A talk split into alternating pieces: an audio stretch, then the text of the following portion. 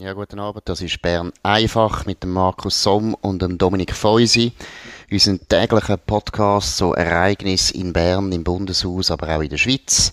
Sie können den Podcast über alle üblichen Kanäle abladen, über Spotify, über Apple und so weiter. Bleiben Sie dran. Jeden Abend am 5 Uhr wir Ihnen mitteilen, was wirklich läuft, was Sie müssen wissen. Und jetzt, Dominik Feusi, was müssen wir heute wissen? Der Bundesrat ist zurück aus der Ferien. Am Mittwoch ist erste Sitzung. Alles schaut auf den Bundesrat. Wir wollen unbedingt wissen, ob die Corona-Lockerungen kommen oder nicht. Wie ist deine Einschätzung? Was ist zu erwarten? Ja, bis jetzt sind wir immer dann, wenn wir Lockerungen erwartet haben, enttäuscht worden. Darum bin ich jetzt ein bisschen zurückhaltend. Aber es ist ja schon bezeichnend, wenn der Bundesrat wirklich an der ursprünglichen Strategie festhält, dass wir das Gesundheitswesen schützen flatten the curve, haben wir gesagt vor einem Jahr, dann liegen eigentlich Lockerungen drin, mindestens im Außenbereich. Aber äh, du sagst es eben, sie liegen eigentlich drin, aber was hast du jetzt das Gefühl, wie tun wie entscheiden? Wie sind die Mehrheitsverhältnisse in der Regierung? Ja, bis jetzt ist es oft so, dass bei Corona eben nicht Mehrheitsverhältnisse eine Rolle spielen, sondern der ähm, Alain Berset hat eine wahnsinnig starke Stellung in dem Dossier. Es gibt auch nicht irgendwie einen Corona-Ausschuss, sondern er bringt seine Vorschläge ins Gremium ein, in der Regel irgendwie am Dienstagmorgen, Dienstagnachmittag, manchmal auch erst später. Und ähm, dann ist es in aller Regel so, dass es außer aus dem Finanzdepartement keinen Widerstand gibt und dann wird es so beschlossen. Das ist der normale Fall. Also ist gut, dass man das einmal ein bisschen draussen erzählen kann. Es ist nicht eine Abstimmung, wo hm. irgendwie Parteien oder so eine Rolle spielen. Aber, aber was ist los? Ich meine, wieso lohnt sich die anderen Bundesräte das einfach gefallen? Eben, du hast es völlig klar erwähnt und ich sehe es auch so, es hätte schon lange müssen ein Bundesratsausschuss gebildet werden, so wie das immer war bei allen grossen Krisen, Swissair-Krise und so weiter. Wieso überlässt man das einfach einem Alain Berset? Ja, es ist noch schwierig. Ich kann, ich kann nur mutmaßen. Was ich ein bisschen höre aus dem Umfeld vom Bundesrat ist, dass die anderen Bundesräte haben wahnsinnig Angst haben. Einerseits vor dem Virus selber. Das muss wirklich so sein, dass außer Uli Maurer alle furchtbar Angst haben vor dem Virus. Mhm. Und dann das, was Politiker immer haben, ist Angst vor Verantwortung. Und die muss man natürlich übernehmen, wenn man sagt, hey, es geht nicht so, wie der Alain Berset will. Aber dann muss man eigentlich sagen, ja, dann ist eigentlich der Alain Berset neben dem Ueli Maurer der einzig mutig. Weil ich meine, immerhin, Alain Berset macht jetzt die Politik seit einem Jahr. Eine Politik, die immer unpopulärer wird. Und da muss man jetzt langsam auch mal einfach anerkennen, der, der hat noch Nerven der hat wahnsinnig Nerven. Ich meine, aber das ist ja nicht neu. Ich meine, nimm seine anderen grossen Themen, AHV, Altersvorsorge oder Gesundheitspolitik. Dort ist er auch seit neun Jahren, hat er die Nerven, nichts zu machen, wo die Themen vorwärts bringt. Also es ist halt eben, der Alain Berset ist eine wahnsinnig starke Figur. Was er bringt, das ist machiavellistisch super ausgearbeitet, würde ich es ein bisschen zugespitzt sagen. Und er zieht es immer durch und die anderen schauen ein. Mhm. Ich habe gehört, eben, im Prinzip sage ich immer klar, sozialdemokratische Duo, die sind sich so so einig und Viola Amherd von der Mitte auch. Und dann braucht es halt nur einen Freisinnigen und dann haben sie schon wieder die Mehrheit. Aber du sagst, es ist nicht einmal, eben, sie stimmen nicht einmal ab, sondern es ist im Prinzip einfach der Uli Maurer, der ja. ein bisschen äh, Widerstand leistet und sagt, es geht so nicht weiter, aber die anderen nicken einfach. Oder es wäre anders, wenn jetzt wirklich am Dienstag mitbricht mit von den beiden Freisinnigen und von beiden SVP so wir brauchen äh, eine Rückkehr zu der ursprünglichen Strategie, die eben nicht auf diesen Fallzahlen, also auf diesen Zahlen von positiv Testeten basiert, sondern auf den Zahlen von den Leuten, die Spitalpflege brauchen, also die wirklich krank sind. Oder wenn so ein mitbricht von drei, möglicherweise vier Seiten, mhm. dann wäre das Spiel plötzlich wieder völlig offen. Aber was ich nicht verstehe, ich meine, du hast es jetzt heute auch geschrieben, der Valentin Vogt hat ja auch gesagt, man sollte jetzt da einmal eine Änderung vom Denken herbeiführen. Äh, Econ Suisse hat zuerst auch das noch unterstützt, dann haben sie sich wieder für sich selber distanziert. Das ist, glaube ich, ziemlich typisch langsam für den Wirtschaftsverband, dass mhm. er immer zuerst Ja sagt, nachher Nein und dann wieder Ja und dann wieder Nein. Also das ist ein ganz starker Verband, muss man also wirklich loben. Aber noch eines, Gott verdeckel, jetzt ist doch der Druck von der Wirtschaft schon stark. Der Gewerbeverband hat sich sehr klar geäußert, Valentin Vogt hat sich geäußert. Da müssen doch gerade die Freisinnigen, die ja immerhin noch sich als Wirtschaftspartei verstehen, die müssen doch ins Grübeln kommen. Das müssten sie, ja. Ich, ich muss wirklich sagen, wenn, wenn der Arbeitgeberpräsident und der, der Direktor vom Gewerbeverband die Forderungen via Öffentlichkeit publik machen, dann zeigt das für mich, dass sie keinen anderen Weg mehr sehen, die bürgerlichen, insbesondere die freisinnigen Bundesrätinnen und Bundesräte zu erreichen, oder? Also es ist eben ein Zeichen von der Schwäche, wenn sie so äh, verheerende und, und ja, so Medienkonferenzen machen oder so. Mhm. Das zeigt immer, dass sie ihnen, ihnen die ursprünglichen Mittel, die die Bürgerlichen in dem Land hatten, eben gar nicht mehr zur Verfügung Absolut, absolut. Vielleicht können wir so jetzt gerade zum zweiten Thema, hängt ja ganz eng, eng zusammen, Karin Keller-Sutter. Im Prinzip eine Schlüsselfigur, weil, ja, man hat ja immer das Gefühl gehabt, das ist eine St. Gallerin, kommt selber aus dem Gewerbe, sie ist eine Wirtstochter, also hat eine grosse Affinität zum Gewerbe, sollte doch eigentlich jetzt merken, wie die Stimmung im Land ist, weil man irgendwie eben immer das Gefühl gehabt, dass auch über die Tore noch beim Volk hat.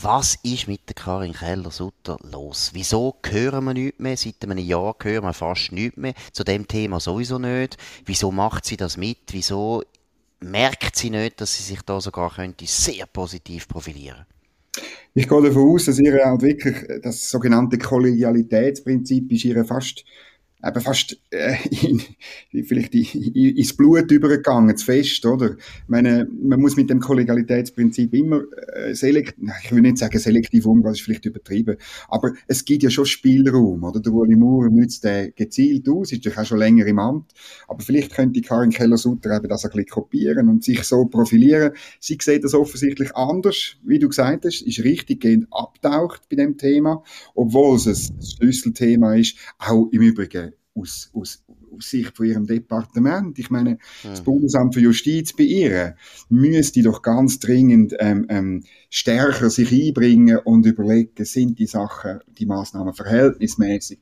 sind sie verfassungsgemäß und ähm, da gibt es eigentlich eine Debatte, die man müsste führen und, und die, die, die, die findet schlichtweg einmal von außen, hat man das Gefühl, findet sie überhaupt nicht st statt. Ich muss auch sagen, es ist mir nicht ähm, bekannt, dass sie zum Beispiel so einen Mitbericht einmal gemacht hätte, oder? Weißt, mhm. irgendwie, ähm, das wäre ja eine gute Möglichkeit, dass man so sagen, oder? Ja, das Bundesamt für Justiz kommt zum Schluss, ähm, äh, zum Beispiel das weiterhin Schliessen von der, von der Aussenterrasse bei Restaurants ist nicht verhältnismäßig, wenn man Zahlen anschaut, wo, wo, von Leuten, die krank werden, oder? Aber mhm. eben, mhm. Ich, mhm. es ist schwierig zu sagen, was genau ihr vorgeht oder ob sie schillen auf eine Wiederwahl. Ja, aber ich meine eben, gerade Wiederwahl finde ich ein Stichwort. Ich meine, positioniert sie sich jetzt intelligent? Also, ich meine, so wird sie erstens ihrer Partei massiv schaden. Also in der Deutschschweiz äh, ist sie die Vertreterin vom Freisinn. Der Ignazio Cassis ist ein Designer, also sie ist unglaublich wichtig für den Deutschschweizer Freisinn und sie ist jetzt das Gesicht vom Deutschschweizer Freisinn. Petra Gössig hört man ja auch nicht, also muss man auch sagen, die ist ja auch fast abgetaucht. Und so gewöhnt man keine Wahlen. Und vor allem eben, bin ich einfach überzeugt, ich meine, du weißt es auch, wenn man in der Wirtschaft mit den Leuten redet, im Gewerbe mit den Leuten redet, also wenn man genau in der Klientel sich aufhaltet, wo ein grosser Teil auch vom Freisinnigen, von der freisinnigen Klientel ist, dann tönt es dort einfach nicht gut. Also das bringt der FDP gar nichts, wenn sie da noch lange schweigen. Könnte es sein, dass sie in politische Risiken denken? Das erlebe ich immer wieder bei Bundesräten. Weißt, dass sie sich überlegen, was ist riskanter, jetzt zu dem Thema etwas sagen oder schweigen. Und dann ist es doch sehr oft so, dass Leute Schweigen vorziehen, obwohl das vielleicht langfristig ähm, sehr riskant ist. Ich bin bei dir. Ihre Partei schadet das und, und äh, ähm, Natürlich, die Bundesräte sind nicht direkt vom Wahlresultat von der Partei abhängig, aber die FDP in dem Fall ja schon, in dieser Konstellation ja schon ein bisschen, oder? Also ja, wenn ja. die FDP wirklich verliert, dann, ähm, dann steht ein Sitz zur Disposition. Oder? Also, Absolut. Aber, Wobei ich würde jetzt da noch weitergehen und sagen, es ist ja das Perverse der jetzigen Situation ist ja, dass eigentlich alle Bundesräte außer der Uli Maurer müssen irgendwie ein bisschen nervös sein. Ein bisschen natürlich in unterschiedlichem Maß. Aber wenn wir es mal durchgehen, oder? Auch die Linken haben das Problem, die wissen auch nicht, ob die Grünen noch stärker werden und was das nachher heißt für ihre Verteilung. Also die zwei Sitze sind zwar nicht unbedingt extrem bestritten, aber aus Sicht von der SP ist es nicht gut, wie die Grünen eigentlich profitieren. Und das ist ja zum Beispiel auch eine Gefahr, bei dieser Politik übrigens auch. Also der Berse macht ja auch eine Politik, die durchaus auch in linken Kreisen immer mehr äh, für Kopfschütteln sorgt. Also kann auch sein, dass das Gleiche passiert wie in Deutschland, dass nämlich die Grünen von dem profitieren, dass äh, alle, die jetzt in der Regierung sind, am Schluss nachher abschmieren, weil die Politik immer unpopulärer wird. Dann bei der, bei der Viola Amherd, ja, da kann man sagen, ja, die kann sich noch relativ wohl fühlen und bei den Freisinnigen ist beiden ganz klar, ja, sie wissen nicht recht, ob sie wirklich noch wieder gewählt werden und der Pamela ist immer ein bisschen Wackelkandidat.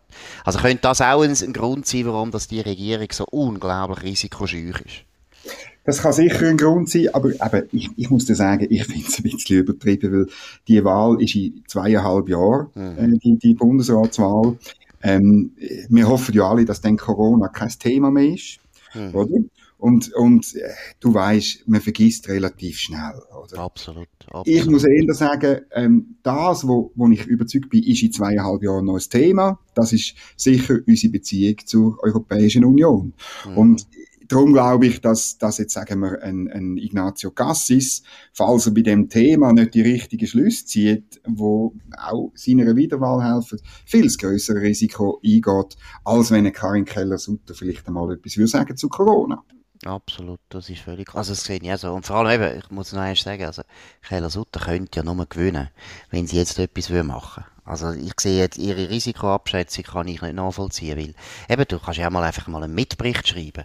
Also du kannst ja mal einfach mal etwas machen, wo nachher deine Klientel sieht, ja, du machst etwas, aber einfach so, das finde ich unglaublich.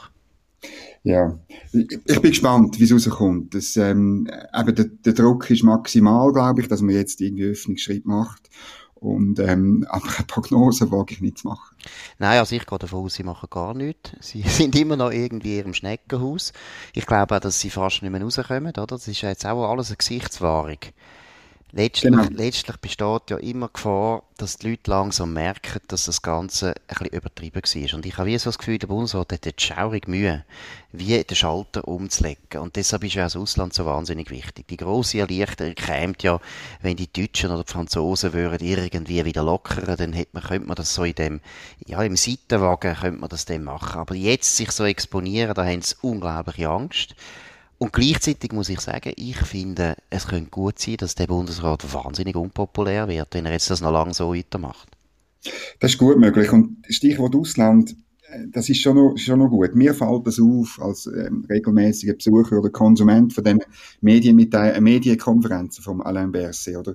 Dass ähm, sehr oft oder argumentiert dann einfach, ja, aber sie, äh, im Ausland ist es noch viel schlimmer, da gibt es eine Ausgangssperre, mhm. da gibt es das und das und mir, mir einfach so, dass, dass, dass die typisch schweizerische Art zu sagen, es ist an einem anderen Ort noch schlimmer, darum sind gefälligst zufrieden, wie frei ihr noch sein könnt, oder? Mhm. Was natürlich für die, was es betrifft, für die Beizer zum Beispiel in dem Land, oder für Fitnessstudio-Besitzer oder andere, die immer noch, immer noch zu haben, eine Katastrophe. Mhm. Ich glaube eben, dass sowieso im Bundesrat zurzeit eine totale Belagerungsstimmung ist. Oder? Man hat das Gefühl, alles bricht zusammen. Man hat das Rahmenabkommen, wo, wo da bin ich jetzt überzeugt, das belastet die richtig psychisch, die Bundesräte. Oder? Die merken, äh, wir müssen das abbrechen, wir werden das äh, nicht mehr durchbringen, wir müssen jetzt in Brüssel Bitte machen und sagen, wir können nicht. Also ich habe das Gefühl, die haben zum Beispiel das Gefühl, Front EU bricht alles zusammen. Dann haben sie einen totalen Druck jetzt von der OECD neu, auch wegen der Steuern. Dann haben sie die Pandemie, wo die Schweiz eigentlich, wenn man die Bilanz anschaut, jetzt einfach mal Zahlen anschaut, Impfen anschaut, Masken anschaut, die Bilanz ist nicht gut, das ist keine glänzende Bilanz. Dann hat man jetzt plötzlich neue, neue äh, Probleme mit China, etwas, was man vorher gar nicht hatte. Jetzt ist man dort auch noch in der Bredouille. Ich habe das Gefühl, der Bundesrat, der hat, äh, eben, der hat, die Stimmung ist dort total stark. Wir sind hier in der Wagenburg und aussen herum versinkt die ganze Welt in, in Feuer und Rauch. Also man kann es so sehen, aber in so einer Situation wäre der Befreiungsschlag, dass man sich eine, eine gescheite Strategie überlegt und vielleicht ein bisschen mutig ist, oder? Also, der, aber, aber wir werden das nicht Leute, Nein, muss mal, muss mal schauen, Biografien, wenn man Biografien von diesen Bundesräten anschaut, die sind alle nicht unbedingt wahnsinnig krisenfest. Also die haben jetzt alle noch nie eine grosse Krise wahrscheinlich überstanden, oder? Also von dem her, ist es nicht so erstaunlich, dass da eine gewisse Nervosität oder eine gewisse, wie soll ich sagen, unglaubliche Defensiven ausgebrochen ist. Mhm, das ist gut möglich. Ja gut, das ist es heute von Bern einfach. Morgen wieder zur gleichen Zeit auf dem gleichen Sender, auf dem gleichen nebelspalter.ch und wie gesagt, das können Sie überall hören, das können Sie auf Spotify hören, auf Apple können Sie hören und so weiter. Kommen Sie wieder zu nebelspalter.ch, jeden Abend die neuesten, intelligentesten, gescheitsten, originellsten Einschätzungen zum Geschehen im Bundeshaus von mir und von Dominik Feusi. Merci vielmals für die Aufmerksamkeit und bis morgen.